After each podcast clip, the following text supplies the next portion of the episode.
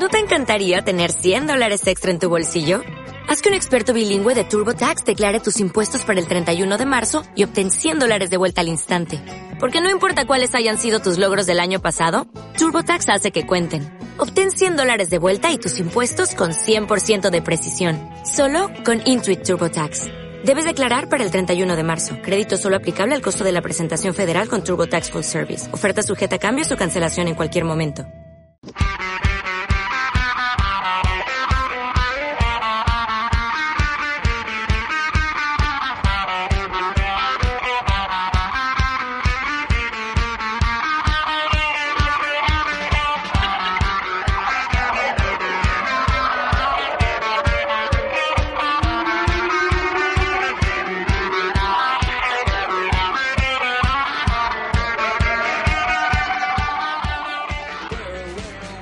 Pasa, Villa? ¿Qué haces? Pues nada, aquí hablando contigo. Y poco más. ¿De qué quieres hablar conmigo? ¿Qué dices? De lo que tú quieras hoy. Por cierto, lo estamos petando con nuestro podcast, ¿eh? ¿Ah, sí?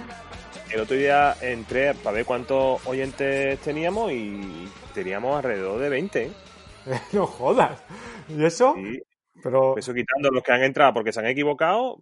¿será que ha habido un baby, un baby boom en tu familia o algo así? Porque si no, no... He estado mirando esta mañana y tenemos 100. 100.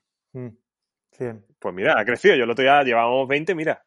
Estamos creciendo. Y me escribió un... Le mando un saludo.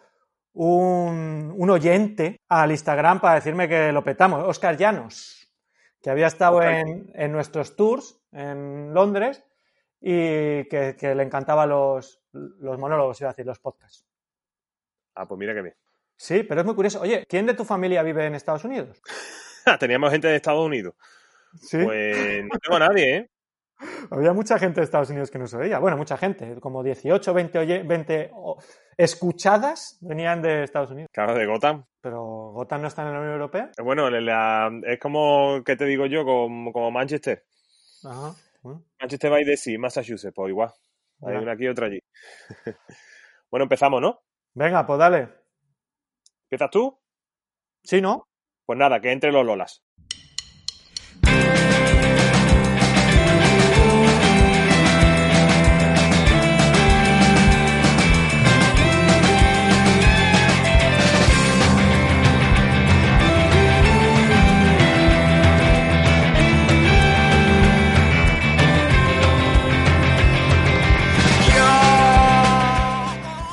Pues venga, pues vamos a darle.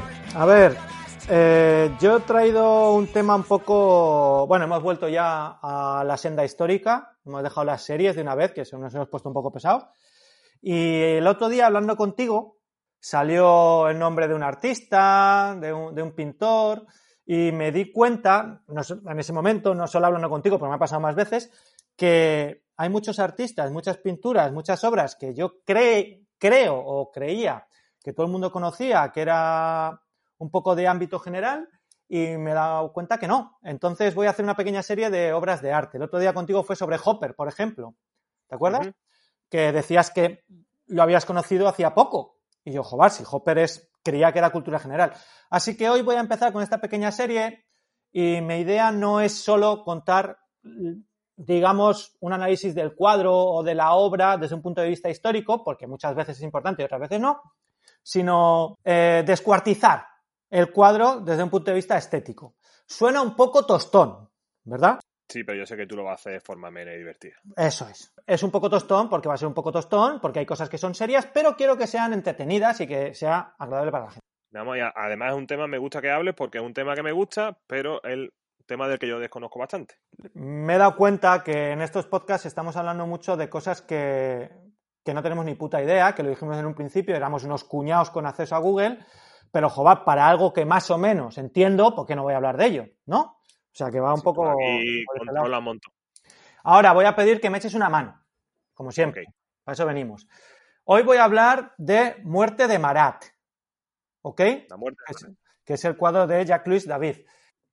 Como esto es formato podcast, ¿no? La gente no puede ver el cuadro. Entonces lo que voy a dar es tres segunditos para que los que tengan al lado del móvil, si quieren, busquen el cuadro, ¿no? Muerte de Marat, de Jean-Louis David. Y para aquellos que simplemente estén limpiando los trastos o, en el garaje o, yo qué sé, o jugando a la consola mientras eh, escuchan el podcast, lo que quiero es que tú les, de alguna manera, describas el cuadro. ¿Qué te parece? Venga, búscatelo. Eh, vale, vale. Bueno, más o menos el cuadro que es, lo tengo en la mente, el cuadro de Marat. Búscalo, búscalo en la tablet o lo que sea para, para decir lo que ves, porque no quiero que hagas una descripción que luego voy a hacer yo artística, sino que digas lo que es, ¿no? Un panoski, prácticamente. Ok, bueno, pues el cuadro de Marat lo tengo delante. El cuadro en el que se ve el personaje en cuestión, que es este Marat, ¿Mm? con el turbante, Parece que se acaba de suicidar sujetando una mano la nota y en otra mano la pluma con la que acaba de escribir esa nota. Ajá. ¿Y qué, pero, qué más? ¿Cómo lo ves? ¿Esa es tu descripción del cuadro? Bueno, así a grosso modo. Vale, me parece bien. Pues yo voy a hacer el resto de la descripción, ¿ok? Para que más o menos la próxima semana ya sepas por dónde tienes que escribir el cuadro. o cómo tienes que escribirlo. ¿Te parece bien? Vale, vale.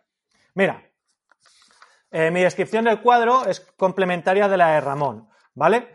Eh, el cuadro, que es un cuadro de 1,65 por 1,28, evidentemente esto no es lo que ibas a, decir, pero yo como lo sé, porque lo estoy buscando, ¿eh? Que no está a escala, ¿no? No, como yo lo, he buscado, pues os lo digo. Es un cuadro de 1,65 por 1,28, digamos que es un rectángulo en forma vertical, no horizontal, y la parte de arriba es un vacío, ¿verdad? Si tú divides el cuadro en dos, en perpendicular, justo a la mitad, digamos que la parte de arriba sería un vacío, porque no hay nada. Lo que hay es simplemente una zona verde, ¿no? Que sería el friso de la pared, la parte de, detrás de la pared, y todo lo que ocurre en esa imagen está en la parte de abajo. ¿En eso estamos de acuerdo? Sí, totalmente de acuerdo. Todo lo que ha descrito Ramón está en la parte de abajo. Está Marat, muerto, luego os contaré cómo ha muerto. Está Marat muerto, con, como ha dicho Marat, como ha dicho Ramón, es un turbante, que realmente es una toalla, ¿vale? Puesta en la cabeza, con un brazo que corta prácticamente en diagonal la, eh, la imagen, dentro de la bañera, con una mesita, una mesita color madera, ¿no? Que está en la parte derecha del cuadro, y en la parte, en la mesita esa color madera estaría un tintero, ¿verdad? y unas hojas. Ese tintero y esas hojas serían lo que acompaña lo que me has comentado antes de las manos de Marat, que en una mano tiene una hoja, que sería parte de esas que están encima de, la mesita, y una pluma, que sería parte también de ese tintero. Esa sería un poquito una descripción eh, iconográfica, ¿no? Una descripción de lo que es el cuadro. Ahora, ¿quién es Marat? ¿Por qué es este cuadro? ¿De dónde viene? Etcétera, etcétera, etcétera. ¿Tú sabes quién era Marat? un científico. Sí, sí. Era, empezó siendo un científico, empezó siendo un científico, pero pasó a la historia o tomó importancia como político y periodista.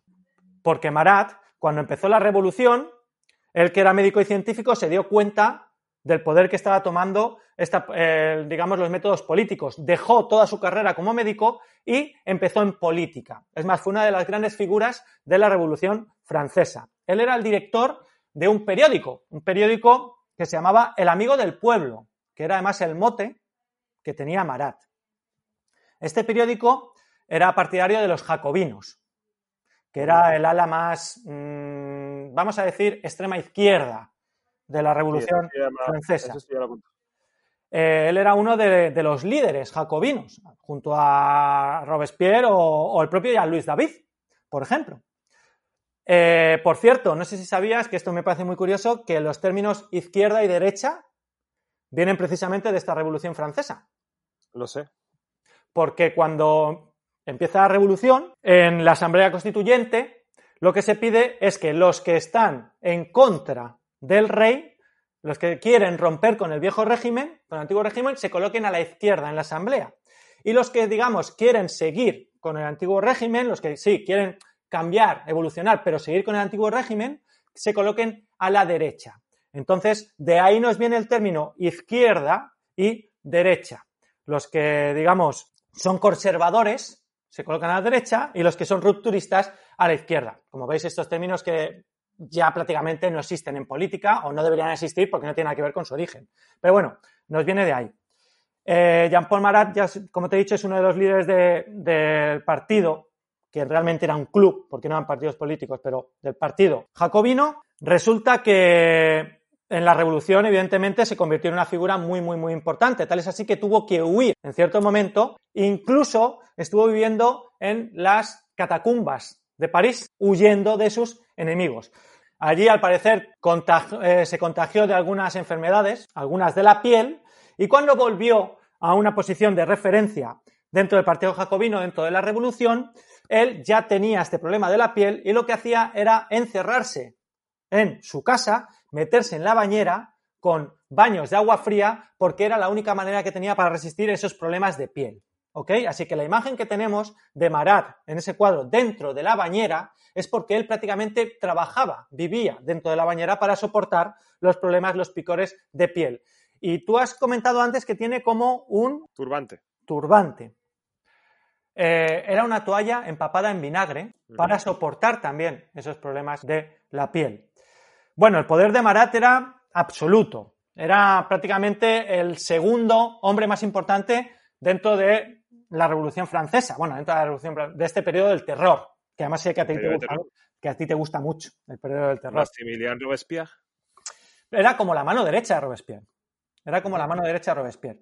Y él, a través de su periódico, a través del amigo del pueblo, lo que hacía era publicar las listas de la gente que pertenecía a los girondinos. Entonces, de las listas que salían en el, en el amigo del pueblo, que publicaba el señor Marat, de ahí se hacían todas las cribas por lo cual era odiado por parte de la revolución, por digamos la parte especialmente monárquica y los girondinos.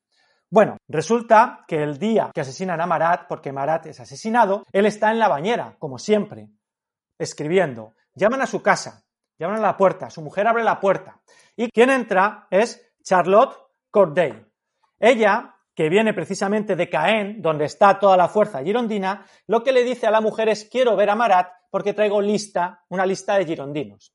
La mujer se niega, pero Marat lo oye y dice, por favor, hazla pasar. Esta mujer pasa a la bañera. Lo que hace es darle la lista de los girondinos a Marat y una vez dada la lista, saca un cuchillo y se lo clava a Marat, asesinándolo en la bañera.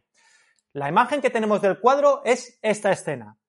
Cómo Marat se desangra en la bañera.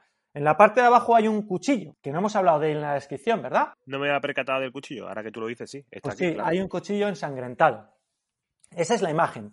Ahora, ¿qué es lo curioso de este cuadro? Porque lo que os he contado ahora es simplemente descriptivo y es un poco historia.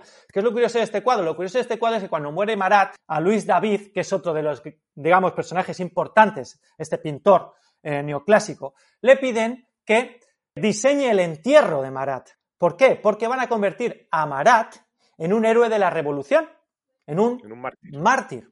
Entonces él, además de diseñar el entierro, que es un, es un entierro bastante curioso, fijaros, como él quiere que todo el mundo conozca la historia de Marat, él lo que propone es que entierren, que muestren a Marat por toda la ciudad de París dentro de una bañera, para que la gente vea cómo ha muerto. Pero claro, eso es imposible.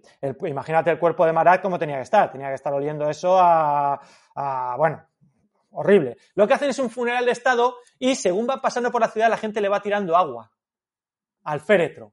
¿Para qué? Para representar cómo murió Marat en la bañera. Bueno, eh, Luis David, que en esos momentos es como el pintor del régimen, recibe este encargo y lo que hace es, digamos, pintar la escena de cómo ha muerto Marat en la bañera. El propio David estuvo, porque era amigo de Marat, estuvo en esa habitación y vio esa escena. Lo que hace es, digamos, exaltarla. ¿Cómo la exalta? Pues mirad, como os he comentado antes, el cuadro, si lo diviéramos a la mitad, tendríamos una parte de arriba que es la nada, que es verde, ¿verdad? Que es lo que os he dicho. Bueno, en este recuadro de la parte de arriba lo que tenemos es aire. Ese aire, que cuando hablamos de pintura muchas veces hablamos de aire y, la gente dice, ¿qué es eso del aire? El aire lo que hace es dejar respirar el cuadro para que todo lo importante esté en otro lado, para que, digamos, tu punto de vista se centre en otro lugar. Nos da una eh, sensación de tranquilidad. ¿Por qué? Porque si estuviera todo junto, tú imagínate que el cuadro solo fuera la parte de abajo, Ramón. No te resultaría tranquilo, te resultaría como esto está lleno, ¿qué está ocurriendo? ¿No? O sea, eh, te da otra sensación. Sin embargo, al tener todo ese aire por la parte de arriba, nos da tranquilidad. Pero claro, nos da tranquilidad cuando lo que estamos viendo es un asesinato. Igual no debería ser así. En la parte de abajo, digamos, esa parte que aplasta todo ese aire, es donde nos cuenta la escena, la escena que hemos hablado antes. Pero claro, Luis David lo que quiere reflejar es una imagen que va a pasar a la historia, porque es un mártir. Así que él se fija en otras imágenes de la historia del arte que resultan o que dan la imagen de mártir. ¿Cuáles son esas imágenes? Pues principalmente dos. Mirad, a ese cuadro le llaman la pietà de la revolución. Y es que si nos fijamos, la postura de David con ese brazo que corta en diagonal la parte de abajo del cuadro, es prácticamente el, brazo de la Pietà de Miguel Ángel, como crea ese semiescorzo, ¿verdad? Pero también hay otra imagen que, digamos, nos llama en la semejanza del cuadro de David. ¿Cuál? El Santo Entierro de Caravaggio. El Santo Entierro de Caravaggio también utiliza ese escorzo, como la fuerza, el peso de todo el cuerpo cae en ese brazo. Y es que eh, David es el gran maestro del neorrealismo, perdón, neorrealismo, el neoclasicismo. Y Caravaggio es una de sus grandes influencias. Es más, ese aire oscuro verde de la parte de arriba, lo que nos está dando es también un claro oscuro. Pero claro, un claro oscuro que no es tan exaltado como Caravaggio, evidentemente, es otra época, pero es un claro oscuro. Si te fijas, el personaje principal, David, recibe como un fogonazo de luz, ¿verdad? Para que tu mirada se centre en él. Esto lo que nos produce es un claro oscuro no muy exagerado que encima nos presenta a David, la cara de David, el brazo de David, en la parte del cuadro al cual se nos va la vista. Se nos va la vista porque es la zona áurea del cuadro. Si es la zona áurea, además tiene un fogonazo de luz, como en el teatro, ¿dónde se te va el ojo? A David, al brazo de David. Como además Jacques-Louis David, perdón, de David, de Marat, al brazo de Marat, Además, como Luis David lo que quiere presentar es a un mártir, lo que no puede hacer es presentar a un hombre con una piel destrozada, como la tenía Marat. Recordar que vive en la bañera prácticamente porque sufre un problema de piel. Lo que hace es presentar a eh, Marat como si fuera un joven escultural, una figura neoclásica. Por favor, Marat tenía 50 años. ¿Parece un señor de 50 años? No. No. Y menos de 50 años en 1793. Que muere. Claro, porque si me dices, sí, hoy en día igual parece Antonio Banderas, ¿sabes? O sea, pero es un tío mazacón, ¿no? ¿Por qué? Porque es una figura neoclásica, es un mártir. Tiene que dar esa imagen de hombre prácticamente impoluto, de imagen prácticamente religiosa, ¿no? Pues lo consiguió tanto que esa imagen se convirtió en un icono de la religión de la revolución. Y dirás, ¿por qué? ¿Cuál es la, religión que Robespierre convierte en principal durante el terror? La deísta, la iglesia deísta. deja el catolicismo de lado para proponer la iglesia deísta. Bueno, pues en las iglesias de París quitan los crucifijos para poner la imagen de Jacques-Louis David, de Marat. Fíjate si se convierte en parte de la religión que se convierte en algo así como en el Cristo de la revolución. O sea, imagínate la importancia vital de este cuadro. Es un cuadro que curiosamente, además de tener un, poder histórico, tiene mucho poder icónico. Y encima, de una sola tajada, David lo que hace es una imagen historicista. La pintura del siglo XIX es historicista en su mayor parte. ¿Por qué? Porque David es el gran maestro de la pintura historicista. Religiosa, porque se convierte en una imagen, como te he dicho, deísta. Pero es que encima es una imagen de su tiempo, contemporánea, ¿no? Es una imagen prácticamente que podía ser, en vez de si no te dicen que es, que, es Marat, podría ser cualquier otra persona en su bañera. Luego, si esta imagen la descomponemos simplemente en colores, tú imagínate que convertimos Muerte de Marat en un cuadro de Rothko, planos de color, ¿no? Es perfecta. ¿Por qué? Porque en la parte de arriba tenemos esta parte verde que hemos estado hablando antes, que era el aire, ¿verdad?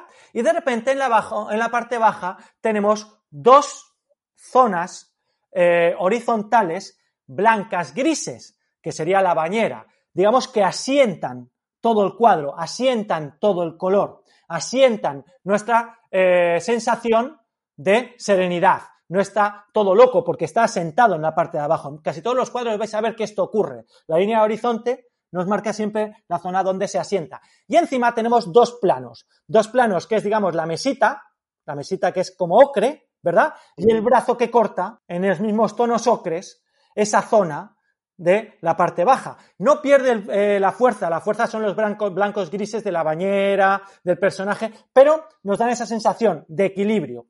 Y luego, para romper con ese verde y ese gris, lo que ocurre es que David lo que pone son rojos. Pero si te fijas, la sangre es uno de los protagonistas del cuadro, ¿verdad? Porque es un baño de sangre. Vale, el rojo de la sangre es algo casi anecdótico. Prácticamente no existe ese rojo. Sin embargo, destaca mucho. ¿Por qué destaca mucho? Porque está en contraposición de un verde y de un gris. Así que con que hubieras puesto una punta de rojo, ese rojo sería el protagonista, por el poder del rojo contra sus opuestos.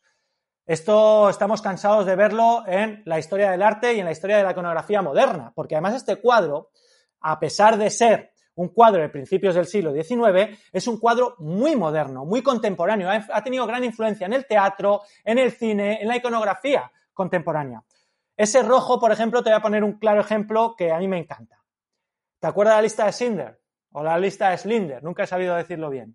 Sí, ya sé lo que me va a decir. La niña de rojo, ¿verdad? Claro, la niña de rojo toma un poder sobrenatural y es simplemente anecdótico, pero es el centro de toda la imagen. Eso lo hemos visto continuamente, porque es la contraposición de ese rojo contra los grises. ¿Vale? ¿Cómo consiguió resaltar ese, rojo precisamente en cámara? Así, que nada más fuera rojo más que ese vestido. Y por eso nos centra tanto la atención de ese rojo. Bueno, hemos dejado un poco de, de lado a David. Bueno, David es el gran pintor del siglo XIX gran pintor francés del siglo XIX. Su obra más conocida posiblemente sea Muerte de Marat, pero hay obras icónicas de David como Napoleón cruzando los Alpes, La coronación de Napoleón, El juramento de los Horácidos. ¿Por qué? Él era un pintor historicista, era un pintor neoclásico, ¿ok? Él era el principal pintor de la Francia de la Revolución. Sin embargo, a pesar de ser la mano derecha de Robespierre, a pesar de ser un pintor de la Revolución, acabó siendo el pintor de cámara de Napoleón.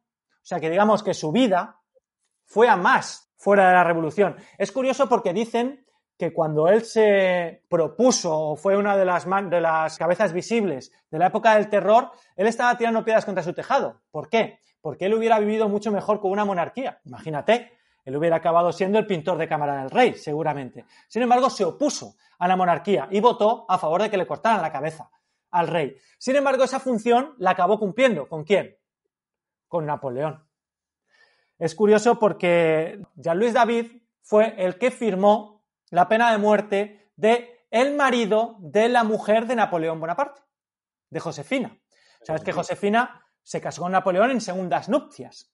Su marido fue uno de los ajusticiados dentro de la, revolución, pues el que firmó su pena de muerte fue Jacques Louis David. O sea, es todo como un círculo. Y cuando cae por fin Napoleón, otra vez vuelve a caer Jacques Louis David. Tal es así que su principal obra, Muerte de Marat, pasó de ser un icono de la revolución a ser una obra defenestada y prácticamente olvidada.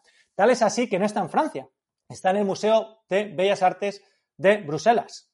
Porque claro, en Francia, un momento que imagínate, ensaltar la figura de Marat. Todo esto ha sido un poco el tostón sobre muerte de Marat. No sé si la veréis con otros ojos y no sé si te ha quedado alguna duda. ¿A ti, Ramón? Pues no, no, la verdad estaba escuchando mucha atención. Estaba mirando, porque hay cuadros de este hombre que sí conozco, como el de la coronación de Napoleón, que es autocoro, ¿no? La autocoronación de Napoleón. Correcto. Y la típica esa que, que, ha dicho Napoleón cruzando los Alpes, que estaba buscándola porque mm, sé el cuadro que es, pero cuando estuve en el Louvre no recuerdo haberlo visto, así que quería ver dónde estaba y tampoco está en París, sino que está en Berlín. Estoy comprobando ahora, no lo sabía. Es que muchas de las obras de David no están en París por precisamente ese problema. Cuando terminó la revolución, digamos que fue un, autor casi maldito cayó en desgracia.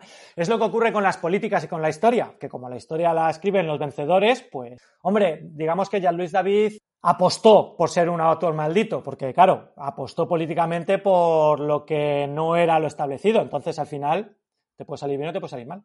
Fue el gran maestro del siglo XIX y su principal alumno es el que realmente se ha ganado la fama en el siglo XIX francés. ¿Por qué? Porque fue un autor que no, digamos, se involucró tanto en política, que fue Ingles, Ingres. Digo Ingres. Ingres. Fue alumno de, David. ¿Que Ingres tiene cuadros como? Pues como el baño turco o como por ejemplo la gran odalisca, que ambos las puedes ver en el Louvre. Vale, pues yo he estado allí y no recuerdo haberlo visto. La habré visto, pero no, no, no es un pintor famoso, no lo conocía hasta que tú lo has nombrado. Me ha gustado mucho la descripción que ha hecho del cuadro de Marat. Claro, realmente este cuadro tiene muchas curiosidades. Eh, como obra estética tiene muchas cosas importantes, pero no tiene nada gracioso. Siempre hablamos de cosas graciosas y es que no hay nada gracioso que decir de este cuadro. Es un tío que lo han matado, que lo han asesinado, lo han acuchillado en la bañera como un perrete. Es curioso que uno de los últimos videoclips de Lady Gaga, por ejemplo, utilice la imagen de, muerte de Marat, cómo ha sido muy influente, cómo hay muertes de Marat, de Picasso, por ejemplo, Picasso hizo su propia versión, como Munch, que es conocido por el grito de Munch, y parece que solo hizo ese, ¿verdad? Que fueron solo gritos de Munch, gritos de Munch. No, pues tiene una serie, una serie que es todo muertes de Marat, en las, que, en las cuales, por cierto, también es muy curioso porque lo que hace Munch es meter al asesino a la asesina en este caso, en la habitación a Charlotte Corday, le mete, la mete en la habitación de Marat. Así que bueno, es, muy influente y es una de las imágenes más importantes posiblemente es que hay el siglo XIX y la gente la tiene un poco olvidada. Así que ahora os jodéis y os la veis en casa, la buscáis en el móvil, la buscáis en Google y veis cómo os la he escrito muy bien. ¿Vale? Ahí a Bruselas. Eso es. Ah, por cierto, esto sí que es un dato curioso. Como te he dicho, Marat sufría de picores y problemas en la piel y tenía unos brotes en la piel que se creía que era una dermatitis seborreica que había pillado en las catacumbas de París por huir de los georginos. Pues no, chico. Se ha descubierto en una investigación hace poco, precisamente en esas hojas que veis en el cuadro que tienen su sangre, pues esas hojas siguen existiendo, esos folios que eran casi, pues eso, objetos de mártir. Así que siguen existiendo. Y se ha analizado la sangre. Y lo que tenía Marat, el problema de la piel, es que era celíaco. Y como en 1793 no existía Mercadona, su problema de celiaquía lo que le había hecho era que la piel no le respondiera. Es más, se cree que si no es asesinado en la bañera, precisamente en ese 1793, igual hubiera muerto en 1793 o 1794, que le debían quedar poquitos meses de vida. Pues sí, cuanto menos curioso. Así que nada, bueno, ¿y tú de qué vas a hablar? Porque menudo me he soltado. Bueno, pues yo hoy traigo un concurso. Ah, sí. ¿Y cuál bueno, un concurso no, porque solo vas a jugar tú, así que un juego, mejor dicho, ¿no? Ah, vale, porque, o sea, que gano sí o sí. Vas a ganar, sí. Pues bueno, puedes ganar o puedes perder, o sea, son 10 puntos, para probar tienes que sacar un 5. Venga, vale. Pues venga, que entre tu música del Carrefour. Ok, venga.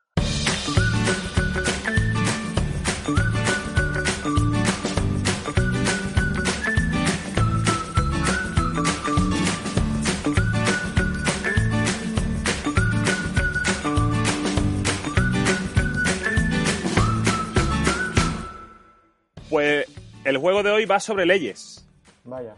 Pero tranquilo que no son sobre leyes tostón, como puede ser la ley Mordaza o la ley de igualdad de género, eso se lo dejamos a Irene Montero, sino que yo voy a hablar de leyes absurdas, como no, leyes tontas. Bueno, pues leyes que... A mí me gustan las leyes tostón. Pues claro. Si nos ponemos aquí a hablar de, ¿qué te digo yo? La ley de enjuiciamiento civil. Eso sería un tostón. Pues, pues, pues yo he estado hablando esta mañana mientras desayunaba con mi pareja sobre esa ley. Sí, sí, ah, sale un tema muy recurrente últimamente. Pues son leyes que son absurdas o bien siguen en vigor o bien se han derogado hace relativamente poco tiempo. Ajá. O sea, yo el juego consiste en que yo te traigo 10 leyes. Vale. Y tú me tienes que decir si la ley es verdadera o si la ley es falsa, si me la he inventado. Yo me invento alguna y otras son verdad. Yo sé que algunas las vas a acertar porque algunas las conocemos. Lo que pasa es que te traigo cinco leyes sobre Inglaterra, Londres o Reino Unido, más bien, Inglaterra. Y también te traigo otras cinco leyes del mundo general. Vale. Entonces tengo que adivinar si son verdad o si son mentira. Pero pueden ser que sean verdad y ya no estén en rigor. Perdón, en vigor. Sí.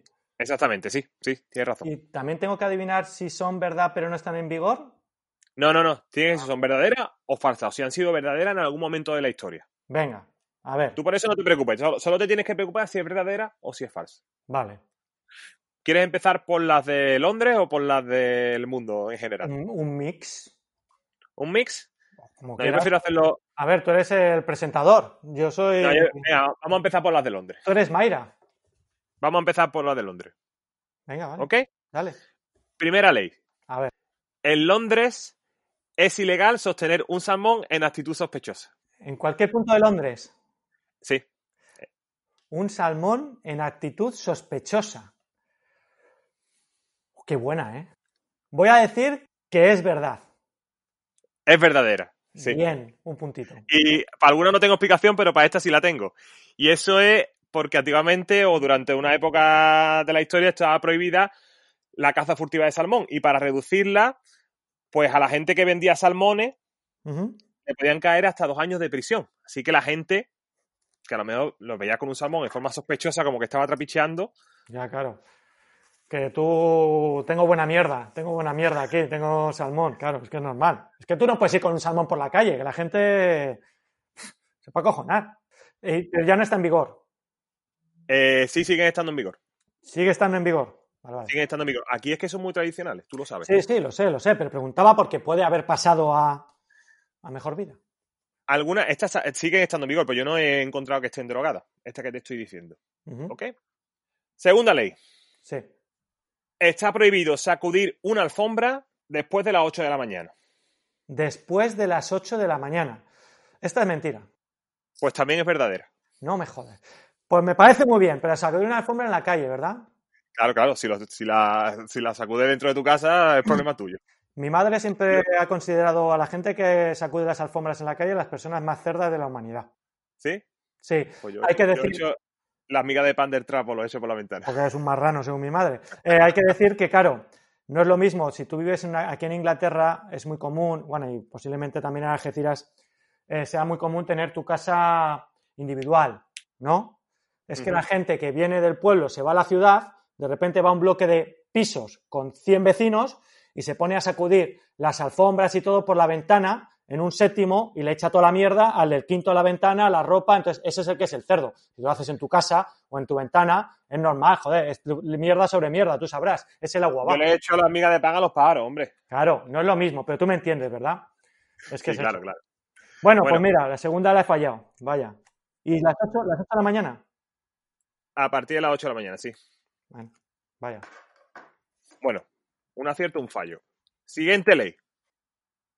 Está prohibido, bueno, corres el riesgo, mejor dicho, corres el riesgo de que te corten la cabeza si entras en el Palacio de Westminster con una armadura. ¿Verdad? Verdadera, exactamente. Dos aciertos. ¿Y eso es por qué? Porque se supone que es un sitio de paz. No puedes entrar ni con una armadura ni con una espada.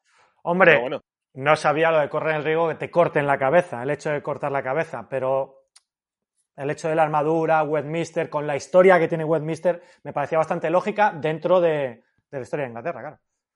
Hmm, pues eso, se supone que es un sitio de paz y tú allí no puedes alterarla de alguna forma. Así que por eso te pueden preparar el cuello. Siguiente ley.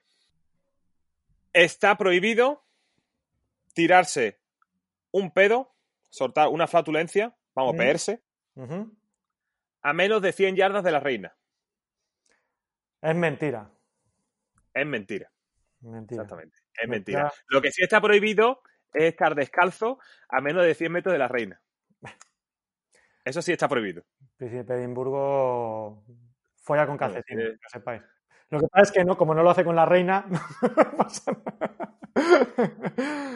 Y siguiente y última ley de este bloque no puedes hacer deporte con una camiseta de un músico que haya recibido el título de Sir, como Sir Elton John, como Sir Paul McCartney, como Sir Tom Jones o como Sir Eric Clapton. La ley, la ley que me estás diciendo es exactamente como estás diciendo, músico. Músico. O, hombre, es que no vas a hacer, que te digo yo, eh, una camiseta de Ian McKellen, por ejemplo, tampoco podría. Sobre un ser. No puedes hacer deporte con la imagen de un ser. Sí. ¿Sería lo que estás diciendo? Es que, claro, si me lo dices con un músico, tal, tal, te digo no, seguro, porque nadie va a hacer una ley específica para pa Paul McCartney. Venga, ver, te voy a decir que es falso. Efectivamente, es falsa. Me la he inventado. Vale, pero claro, es que te he metido, he metido, un poco la nariz en esto porque cambiaba bastante de ser un ser cualquiera a que fuera un músico, pero aún así me sonaba falso. Sí, sí. Sí, un grupo de música. Iba a ser solo con una camiseta de Elton John, pero ya lo he hecho así más general. Igual me lo hubiera querido más. no puede hacer deporte con una camiseta de Elton John. ¿Por qué ser? Bueno, pues aquí lleva cuatro aciertos y un fallo. ¿Ah, sí? Sí, cuatro aciertos y un fallo. Ahora vamos con la de leyes del mundo en general. Venga. Primera ley. En Atlanta, Estados Unidos, está prohibido atar una jirafa a una cabina de teléfono o un poste de la luz. Es que de los Estados Unidos me creo todas. ¿Verdadera? Pues verdadera, sí. Sabía yo. Es que de Estados Unidos me creo todas. ¿Sabes de dónde viene? ¿De dónde viene esa? No, te pregunto que si sabes de dónde viene. Ah, no, no lo sé. he, estado, esta mañana precisamente, he estado toda la mañana buscando y no he encontrado. Solo he encontrado la referencia a la ley. Bueno, yo ya estoy aprobado. Ya aprobado, sí. ya vamos a... Cinco, venga, ahora ya tienes el suficiente. Vamos a ver si llega, puede llegar todavía sobresaliente. Sí, no matrícula, no, matrícula, pero puede llegar sobresaliente. Siguiente ley. Según la tradición del Nuevo Mundo de las Santas Escrituras, que es la Biblia de los testigos de Jehová, Buah. ¿sí? está prohibido que los testigos de Jehová coman aceitunas. Verdadera. Porque sabes que Jesucristo lo cogieron rezando en el huerto de los olivos. En el huerto de los olivos, sí. es mentira, me la he inventado. Pero qué buena. Me ha jugado porque no, no, no había estudiado, no había pensado tanto en lo del Monte de los Olivos, pero he dicho aceitunas, testigo de Jehová, es imposible. Venga, va. Bueno, pues nada, voy para el notable. Es que eso, eso tengo que decir, esto es mentira, me la he inventado, pero es que una vez me dijo alguien que se hizo pasar por el testigo de Jehová para gastarme una broma y se quedó conmigo y me dijo que es que los testigos de Jehová no podía comer aceituna ni aceite de oliva por esto. Y a mí me cogió con unos cuantos años menos y por un momento me lo creí. Bueno, pues entonces cinco aciertos, dos fallos. Bueno, venga, va. Siguiente pregunta. En Bahrein, los ginecólogos solamente pueden examinar los, genitales de una mujer a través de un espejo. Nunca pueden mirar a ellos directamente. Es que este es un problema. ¿Por qué? Porque suena cierto. Pero cuanto más suena cierto, más posibilidades sean que sea mentira. Porque tú eres un cabrón. Eh, entonces, es verdad. Es verdad. Sí. Bueno, venga, va, un bien. Seis aciertos, ya el bien. Todavía puede llegar al notable, al notable alto. Siguiente ley. En Madagascar están prohibidos los hidropedales. ¿Sabes lo que es un hidropedal? Una barca pedales. Sí, sí, sí, por supuesto. ¿Por qué? Porque sabes que Mozambique lo separa de África un trocito de agua, que es el canal de Mozambique. Sí. Y mucho, eh, no me acuerdo de gentilicio, ¿cómo era? Malgaches, que son los de Madagascar, cruzaban el canal de, Mozambique en, en hidropedales y entonces arribaban en continente africano. Entonces por eso se prohibieron los hidropedales. ¿Verdadero o falso? Bueno, yo te voy a decir que es falso.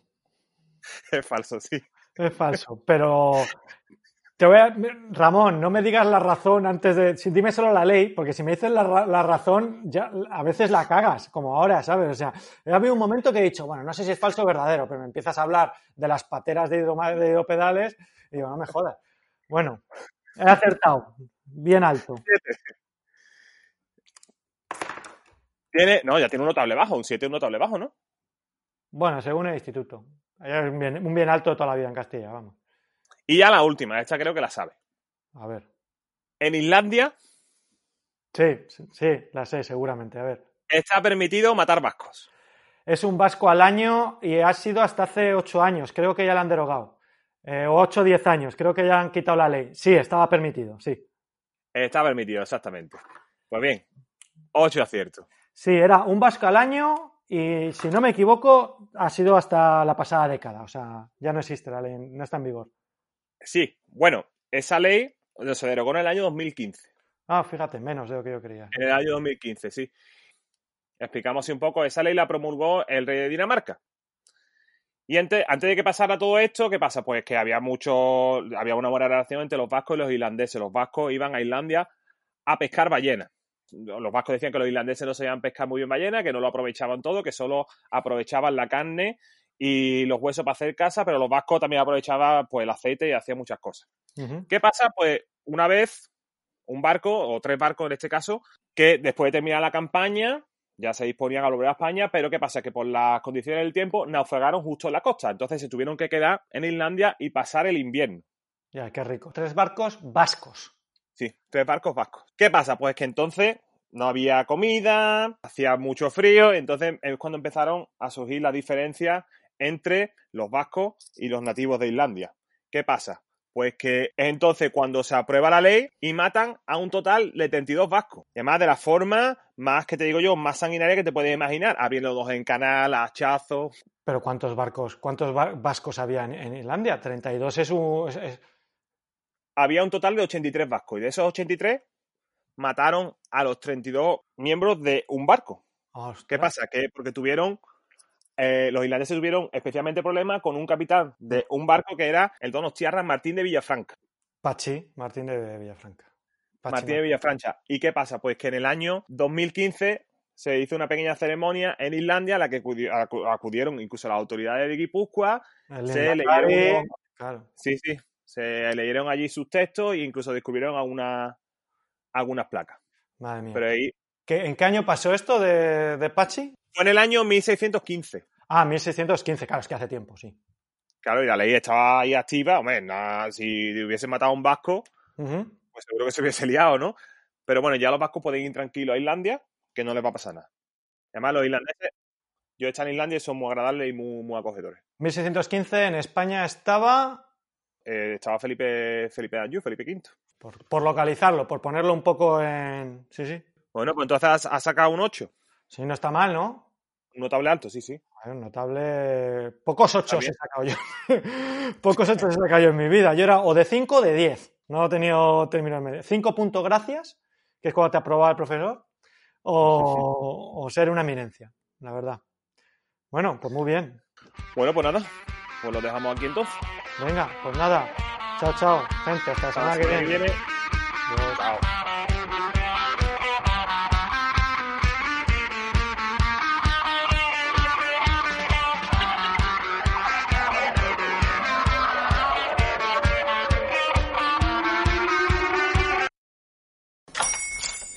Hola, buenos días, mi pana. Buenos días, bienvenido a Sherwin Williams. ¡Ey! ¿Qué onda, compadre? ¿Qué onda? Ya tengo lista la pintura que ordenaste en el ProPlus app. Con más de 6.000 representantes en nuestras tiendas listos para atenderte en tu idioma y beneficios para contratistas que encontrarás en aliadopro.com. En Sherwin Williams somos el aliado del PRO.